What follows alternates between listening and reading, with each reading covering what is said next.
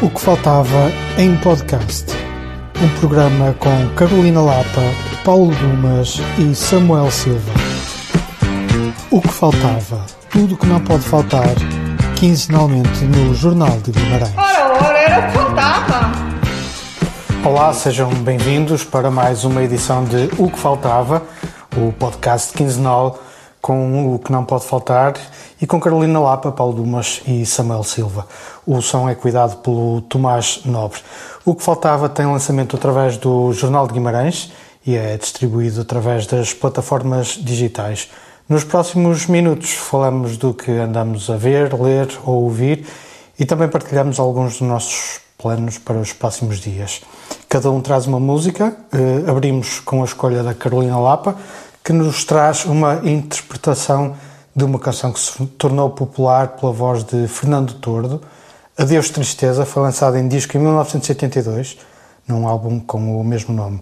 Com o tempo foi tendo várias interpretações e uma delas é esta que ouviremos eh, de seguida, pelos Linda Martini, editada num EP lançado em 2009 chamado Intervalo. Vamos ouvir.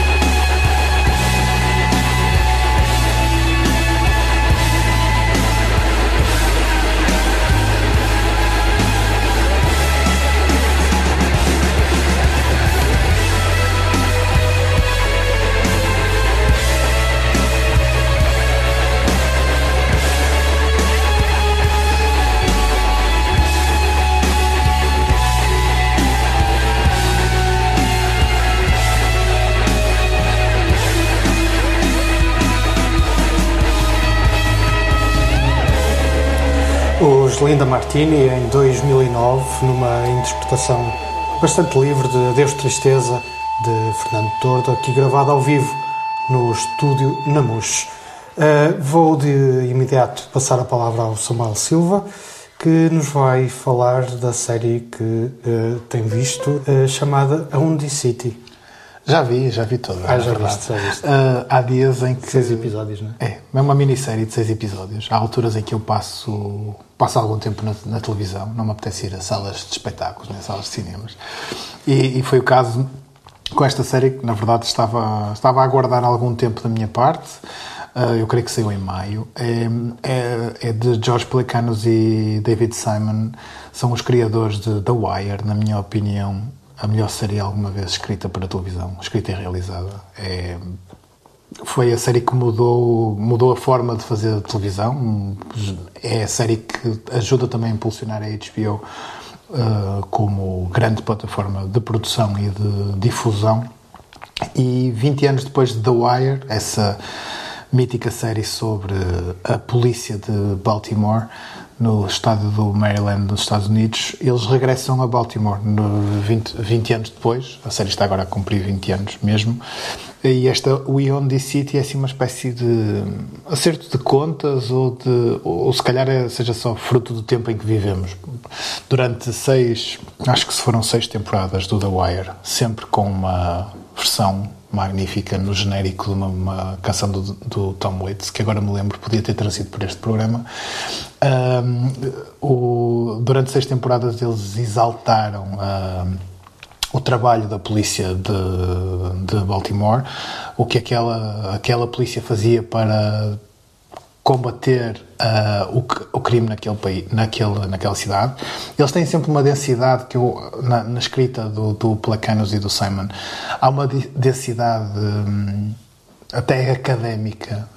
É, é, muito estrutural a forma como eles encaram os problemas que são ali tratados. Portanto, os criminosos não são tratados como agentes livres, como indivíduos que decidiram ser criminosos são sempre fruto de, uma, de um contexto social que os impele a isso. E, portanto, as, as, séries que eles escrevem são sempre muito densas desse ponto de vista. O The Wire era isso mesmo, mas durante muito... Mas o The Wire fazia uma exaltação da figura dos polícias, o, o, o clássico bom o good guy das, dos, do, da, da, produção audiovisual norte-americana. e esta We This City é uma espécie de acerto de contas no sentido em que é uma série sobre, uma minissérie de seis episódios sobre polícias corruptos e sobre violência policial. De algum modo também é fruto do tempo que vivemos. A América hoje encara de frente esse problema de, de, de sobretudo da violência nos seus, uh, nas, na, na polícia.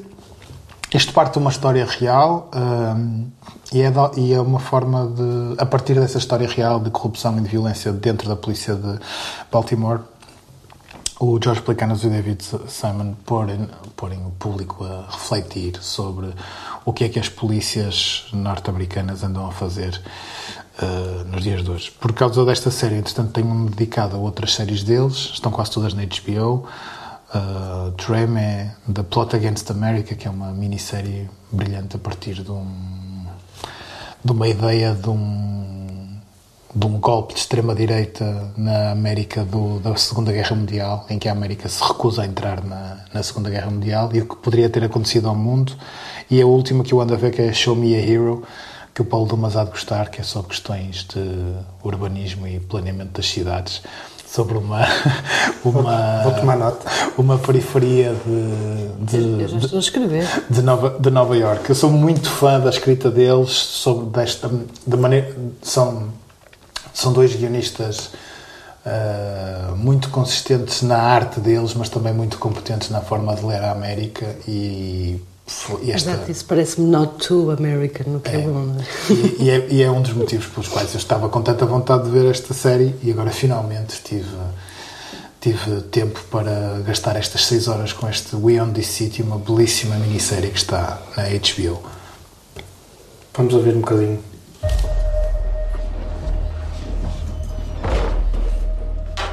Do you guys know who I am? Please let me see your hands! On the ground, get down on the ground!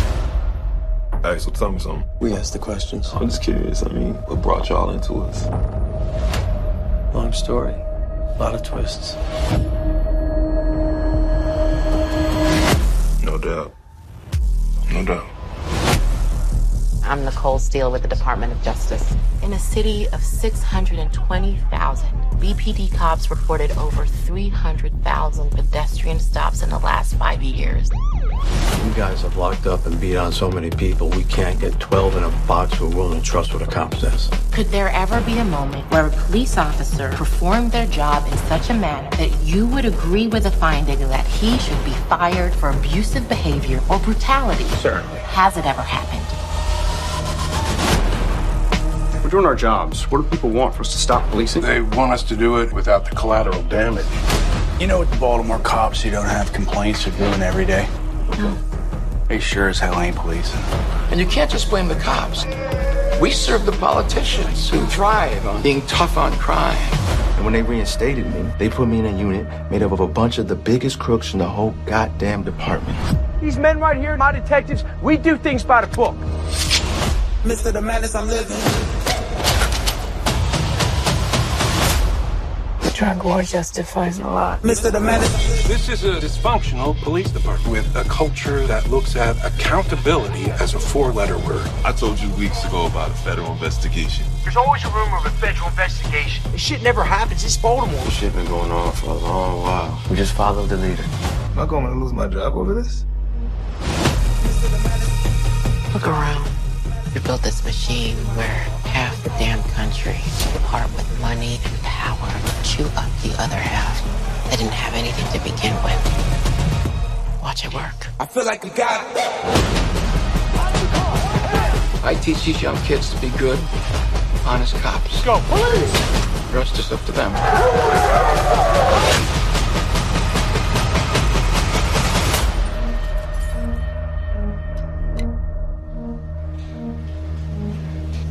A dirty cop. Mr. The Madness I'm living.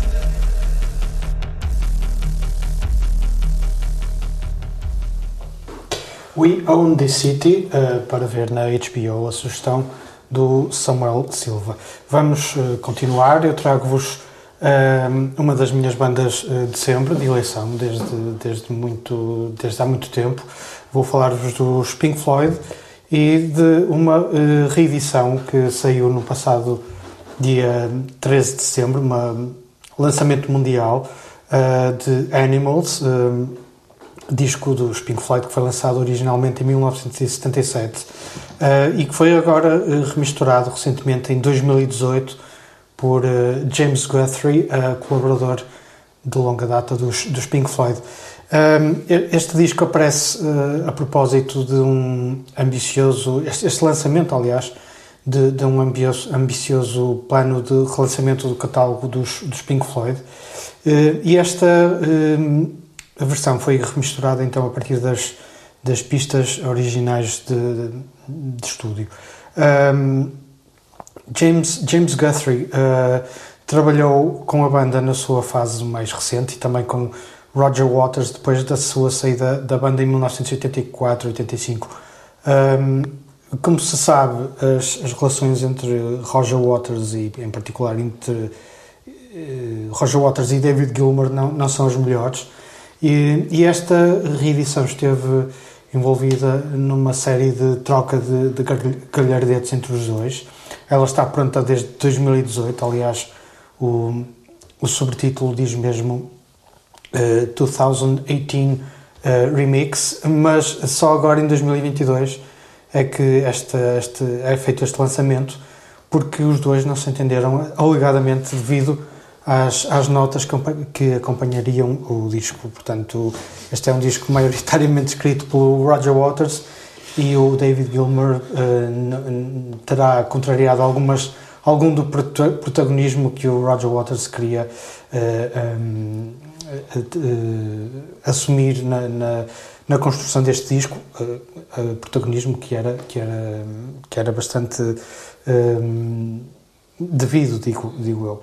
Uh, ele, ele, ele, tu não te metas nisso, Paulo. Ele, ele, ele escreve todas as, as, letras deste disco, uh, todo, todo o conceito parte do, do Roger Waters Um, o David Gilmour uh, faz o que tem feito nos últimos anos, que é, uh, é ter um papel mais, mais ativo na parte da, da, da composição das músicas. Há poucas, eu ia, o que eu ia dizer, há, há poucas coisas mais fascinantes do que as lutas de egos dentro das superbandas. Sim. Sim, sim. Uh, muito rapidamente, desde esta altura, uh, desde que o Roger Waters saiu da banda em 85, uh, as, as, as, relações entre os quatro já não eram grande coisa. De, de, já, já desta altura em que saiu o Animals em 1977. em 85 o Waters sai então da banda e o Gilmer reclama o uso do nome de Pink Floyd para continuar a editar discos e a fazer digressões. Houve um longo processo nos tribunais um, e que acabaram por dar razão ao, ao Gilmore. Um, a principal razão por que trago este disco uh, tem a ver com o facto de, de certa forma, eu ter redescoberto por, alto, por esta altura, por altura deste, deste relançamento. Foi um disco ao qual eu nunca prestei a devida atenção. Uh, e esta reedição fez com que eu fosse ouvir com, com, com mais atenção e descobrir que, que de facto não se trata de um disco menor do, dos, dos Pink Floyd.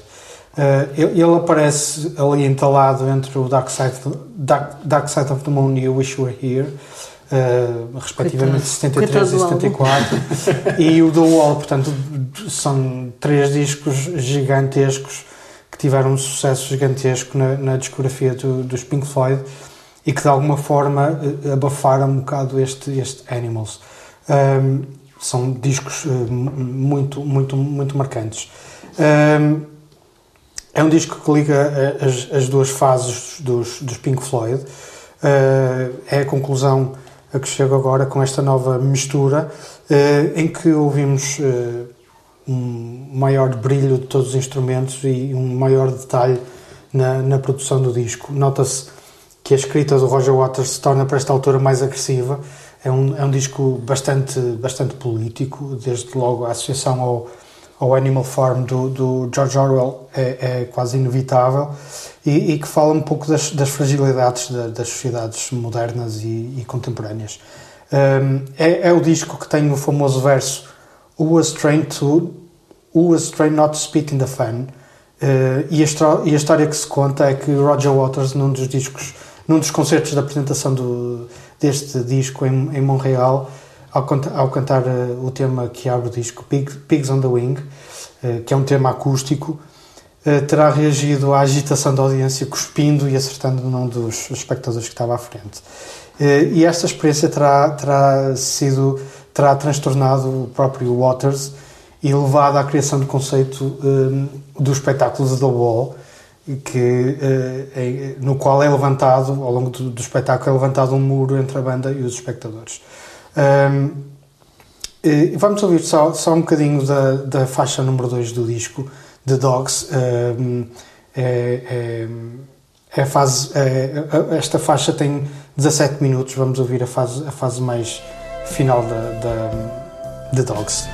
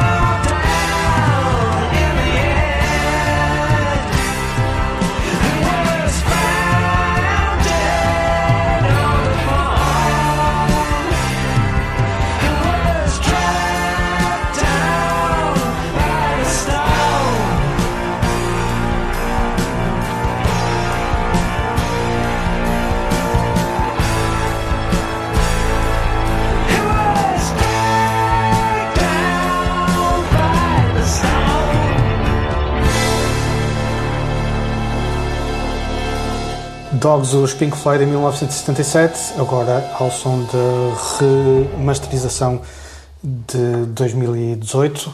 E da música passamos para o cinema. Uh, Carolina Lapa vai falar-nos do filme Onde Está Você, João Gilberto? Que também é um bocadinho sobre música, o filme. Que é sobre, sobre um músico incontornável. Uh, filme baseado num livro, creio eu, Sim. que descreve o processo da procura de João Gilberto, que nos últimos anos, anos da sua vida andou desaparecido, desaparecido. olhares públicos. Sim, exatamente. Ou seja, o, o, documentário onde estava a ser João Gilberto está disponível na RTP Play, podem, podem espreitá-lo se, se, quiserem. É de, do suíço Jorge Gachot e, na verdade, é uma espécie de um, simulacro do simulacro do simulacro. Ou seja, o João Gilberto, nos últimos anos da sua vida, um, torna-se por vontade própria um ser incontactável, ou seja, ele, ele afasta-se das luzes e da ribalta e dos amigos e inclusive da família para se refugiar uh, num primeiro momento num, no seu apartamento no Leblon uh, e depois um pouco mais tarde num quarto de hotel uh, em no Rio de Janeiro, um dos, acho que era o Copacabana Palace, não estou em erro na verdade, ele não saía do seu quarto, não saía da sua casa, uh, falava regularmente com muitas pessoas por telefone, mas já há muitos anos que as pessoas não o viam presencialmente, já não estavam com ele, não falavam com ele presencialmente há muito tempo, excetuando, obviamente, as pessoas mesmo próximas, a filha Bebel. Um, uh, estaria mais, mais regularmente com ele. E, um, as senhoras do hotel. E? E as senhoras do hotel também. As senhoras do hotel, as camareiras, provavelmente. uh, mas mesmo penso que há uma história no filme em que há um, um, certo restaurante em que ele pedia comida cerca de três vezes por semana, em que ele falava imenso com o cozinheiro, uh, sabia tudo da vida do cozinheiro, falava, perguntava pelos filhos, então como é que estão os filhos, como é que está tudo a correr, não sei o quê. Pedia lá o seu bife e, e, tinha que ser sempre o mesmo uh, rapaz de, a fazer a entrega. E a entrega tinha toda uma dinâmica de ele pôr um, o dinheiro, ou seja, punha o dinheiro por baixo da porta, pousava um saco, uh, o rapaz ia-se embora. Ou seja, nem o rapaz que te entregava a comida estava com o João Gilberto. Claro que não nos esqueçamos sempre que existe um Herzog e não sabemos até que ponto é que todas estas histórias que são contadas no documentário são verdadeiras ou não, uhum. ou são também mitificadas em cima do mito do João Gilberto e desse, desse final uh, de vida muito circunspecto e fechado. Uh, na verdade, há dois protagonistas nesta história. Uh, o Jorge Gachot é só uma espécie de, de alguém que está a homenagear mais do que o João Gilberto, o Mark Fischer, que é então um jornalista alemão que, que escreve o livro uh, O Balalá, Onde Está Você, João Gilberto. Uh, mais uma vez, essa, essa história é contada no livro e narrada no, no filme, em que o, o Mark Fischer viaja até ao Japão, uh, conhece uh, um, um, japonês que tem um, um, um, disco do João Gilberto e quando ele ouve o Balalá fica fascinado. Uh, não, é, não, é de, não, é de, não, não, deixa de ser curioso pensar que temos um alemão e um suíço fascinadíssimos com o Rio de Janeiro e com toda a cultura brasileira, com a cultura da bossa nova, porque, porque é, é completamente diferente do que eles possam ter uh, experimentado ou vivido ou crescido com. Então ele fica completamente fixado na figura, este Mark Fischer fica completamente fixado na figura de João Gilberto, vai então ao Rio de Janeiro percorrer todos os sítios que ele acha que é possível encontrar-se com o João Gilberto, porque o que ele quer realmente é que o João Gilberto lhe toque ao balalá. Uh, é realmente um, uma senda de, de, muito tempo e de muito esforço da parte deste jornalista. Na verdade, ele uh, volta para Berlim uh, sem, sem sucesso, sem conseguir eh, chegar uh, à finalidade do, do seu trabalho, que era uh, estar ou conhecer ou falar com o João Gilberto. E, na verdade, o que acontece é que poucos meses depois esse, esse Mark Fischer, o jornalista e escritor, morre. Uh, tudo indica que suicídio. e é também a partir daí que o Jorge Gachot faz o documentário, um pouco também para homenagear esta figura, uh, mais até do que propriamente o João Gilberto, e depois tentar, por todos os meios que se pudesse, fazer uma espécie de homenagem póstuma uh, a esta pessoa, uh, ouvindo então ao Balalá cantada pelo, pelo João Gilberto. mais uma vez, invoco aqui o Werner Herzog e a possibilidade disto tudo ser mentira. Mas o documentário é muito divertido e, e, e vale muito a pena passar ali uma hora e 45 a ver. Sim. À medida que ias, que ias descrevendo, lembrei-me de um outro filme, o Finding Sugarman, sobre o Rodrigues, ah, sim, aquela sim. figura uh, da África do Sul.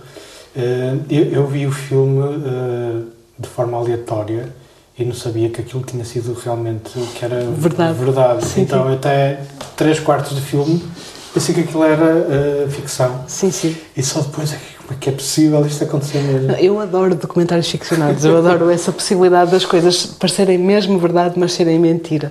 Eu sou muito fã do Werner Herzog e há outros, como ele, obviamente, que usam também o documentário ficcionado.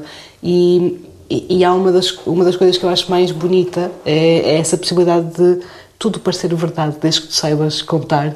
Hum, não necessariamente copiar, como falávamos em off, mas saber contar hum, é, é muito bonito. E quando disfarças do documentário, eu acho isso delicioso sempre.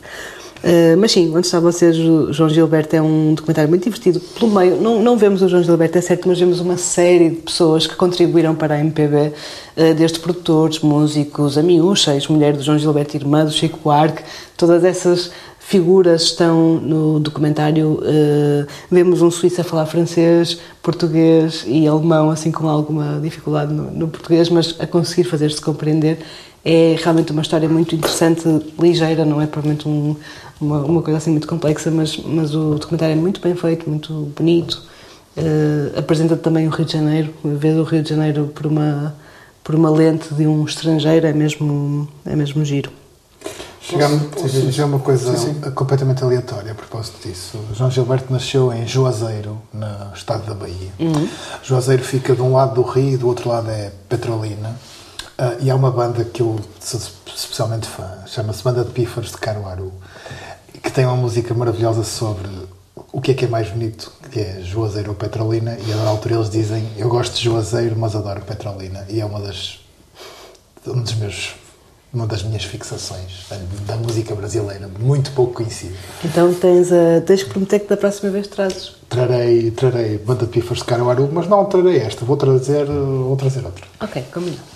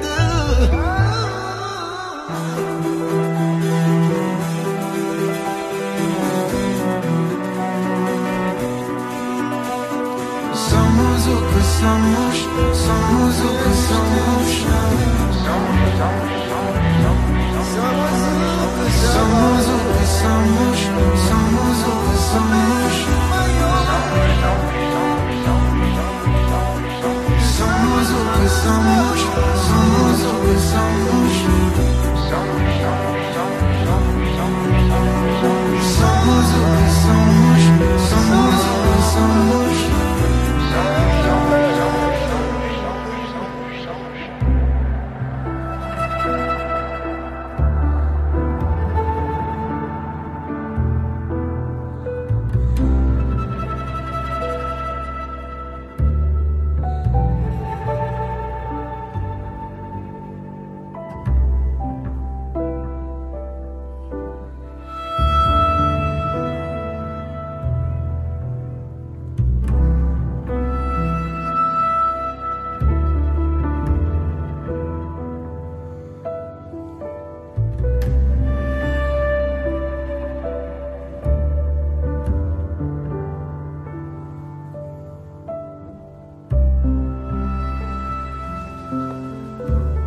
Somos o que somos, o tema é retirado do disco Conono Soul de Amosi, eh, um disco que recomendo, foi gravado entre Lisboa, Luanda e Bristol e que conta com colaborações de Conan Osiris, Nástio Mosquito, Carlos Fernando Tanzil e Tony Love.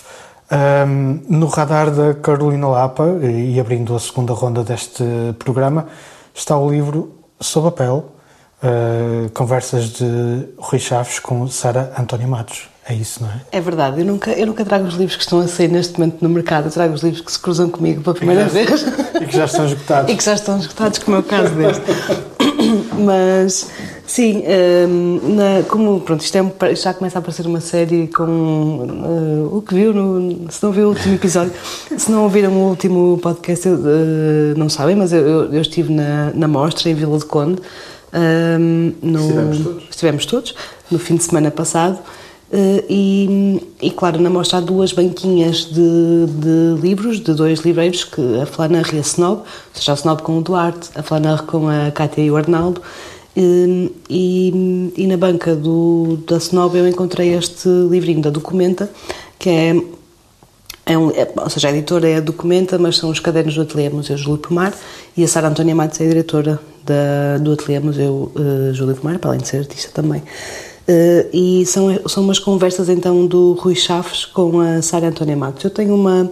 Eu gosto muito do Rui Chaves de muitas maneiras, ele é um belíssimo escultor, eu gosto muito de ver as peças dele e sou um bocado. eh, Sou fã, assim como quem vai ver uma banda de pop, eu, vou a Lisboa às vezes ver coisas. Portanto, vou de propósito ver coisas do, do Rui Chaves, porque eh, houve particularmente uma, uma exposição dele na, na Gulbenkian que foi incrível, era assim uma coisa mesmo bonita. E, e o Rui Chaves, para além de ser um escultor eh, consagradíssimo, eh, português e muito bom, é também, eh, e eu acho que é quando a felicidade toda acon- acontece nestes momentos, é também um pensador. Ou seja, para além do, do seu trabalho, da sua mestria, é também alguém que pensa muito bem e que escreve muito bem. Hum, então, eu, eu conhecia. Há um livro em particular do Rui Chaves que eu já o tinha também da documenta que se chama Entre o Céu e a Terra e eu era muito fã eh, deste livro.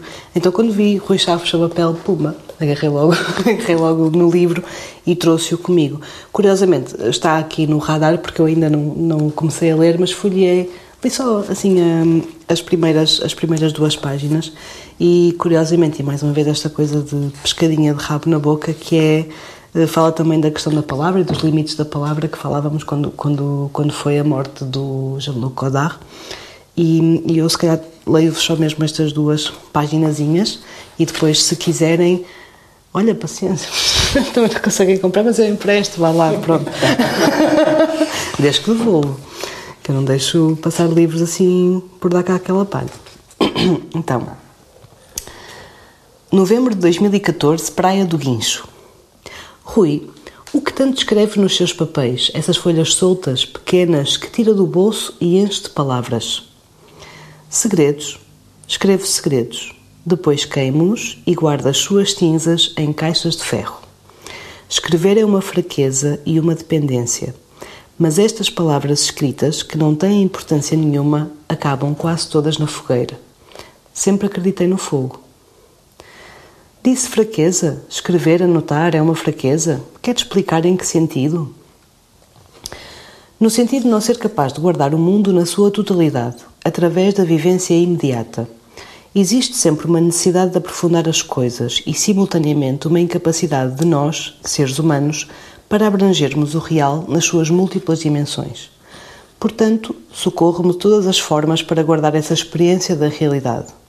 É nesse sentido que falo em debilidade, uma muleta ou um vício que gostaria de largar. Há pessoas que fumam. Eu escrevo. Talvez seja parecido. Isso pode ser entendido como uma necessidade sua de deglutição do real, uma vontade de integração da experiência em todas as suas dimensões. É exatamente isso, que não deixa de ser uma dependência. E gosta de palavras? Tanto que acredito que podem salvar uma pessoa, ou, pelo contrário, matá-la. Isso é metafórico ou real? Real. A palavra pode ter um poder conciliador ou mortal, um poder redentor ou destrutivo. Uma palavra pode salvar uma pessoa ou aniquilá-la. Todos nós já tivemos experiências dessas, momentos em que alguém nos disse alguma coisa que nos levantou, ou pelo contrário, arruinou. Diz uma só palavra e seremos salvos. Pelo mesmo motivo, gosto também de conhecer outras línguas. São uma maneira de testar as palavras em contextos diferentes e com a estranheza que a língua estrangeira instaura. Dos momentos mais felizes que passei na minha vida foi quando traduzi os fragmentos de Novalis. Tinha 26 anos, vivia na Alemanha e os meus dias eram passados a esculpir as palavras, letra a letra, a escolher qual o melhor significado e qual a melhor maneira de transformar uma palavra alemã numa palavra portuguesa. Foram verdadeiramente dias felizes.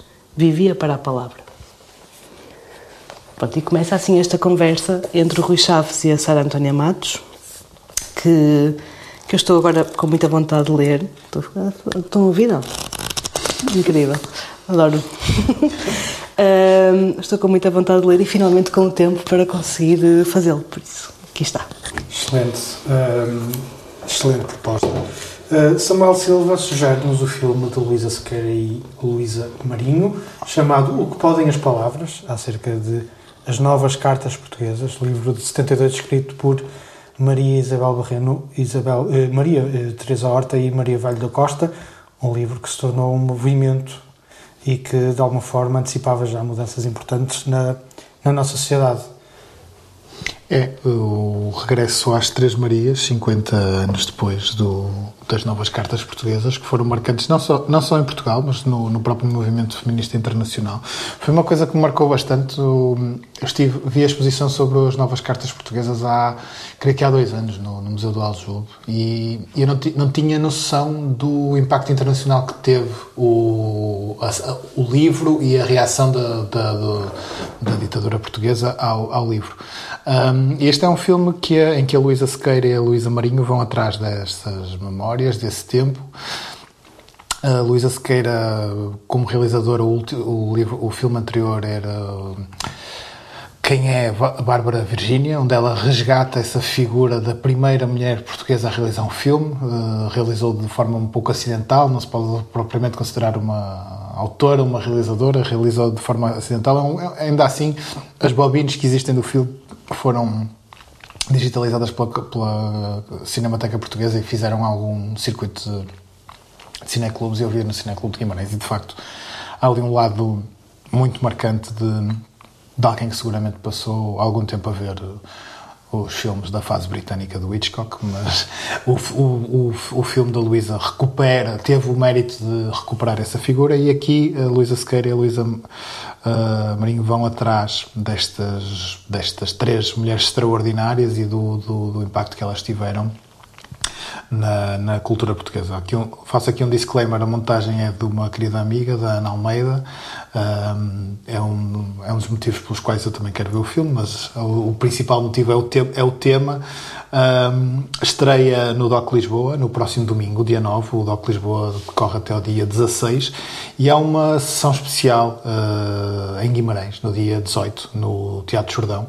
Portanto, o filme vai estar bem pertinho de nós, uh, numa altura em que está, está a sair, nove dias depois da sua, da sua estreia absoluta, da sua estreia mundial no DOC. Passa, passa por Guimarães. Eu estou com muita curiosidade sobre o filme, muita vontade de celebrar o legado destas três extraordinárias mulheres e deste livro marcante da construção da democracia em Portugal e dos, dos, dos direitos das mulheres e, no fundo, de toda a gente. Três e mais duas. a Luísa Sequeira e a Luísa Maria. Sim, três, três Marias, duas Luísas. Exato. E, e, para terminar este programa, deixo a minha sugestão para o concerto de Circuit Asia no Generation, concerto marcado para dia 20 de outubro. Um, depois de Reaching for Indigo, cuja tour uh, também passou por Portugal, uh, recordo que o, o concerto, de, de, pelo menos um dos concertos desta tour, passou por, por Espinho, eu estive lá.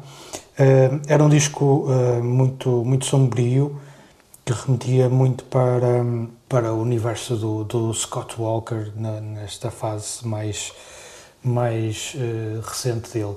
Passaram por Guimarães antes disso, no Mucho Flow, ainda, no tempo, ainda, no tempo do, ainda no tempo do CAA, salvo erro, em 2016.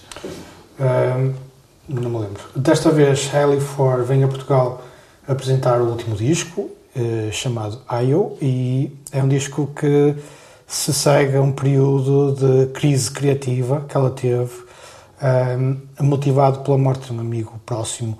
Um, e quando ela se preparava para uh, finalmente voltar à música e à composição, uh, surge, surge a pandemia e, e volta a colocar-se em isolamento. Apesar de todas estas contrariedades, este é um disco com, com um som bastante aberto e, e, e brilhante, em que Haley canta sobre o que nasce e renasce após cada fim, um, contando com uma orquestra com 23 instrumentos. Isto é uh, o, que, que, transforma logo o som de forma, de forma muito mais, mais grandiosa e aberta.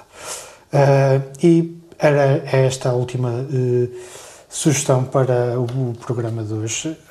vamos terminar com a sugestão do Samuel Silva.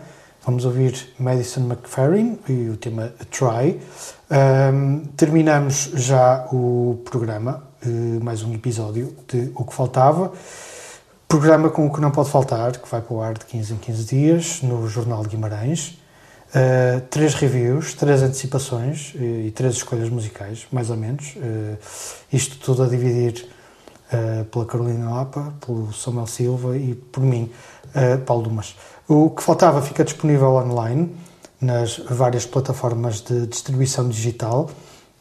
O Tomás Nobre mantém-se connosco aos comandos da mesa de som uh, e este é o programa para o dia 8 de outubro, gravado no feriado 5 de outubro. Se tudo correr como planeado, voltaremos daqui a 15 dias. Até lá. Thank you.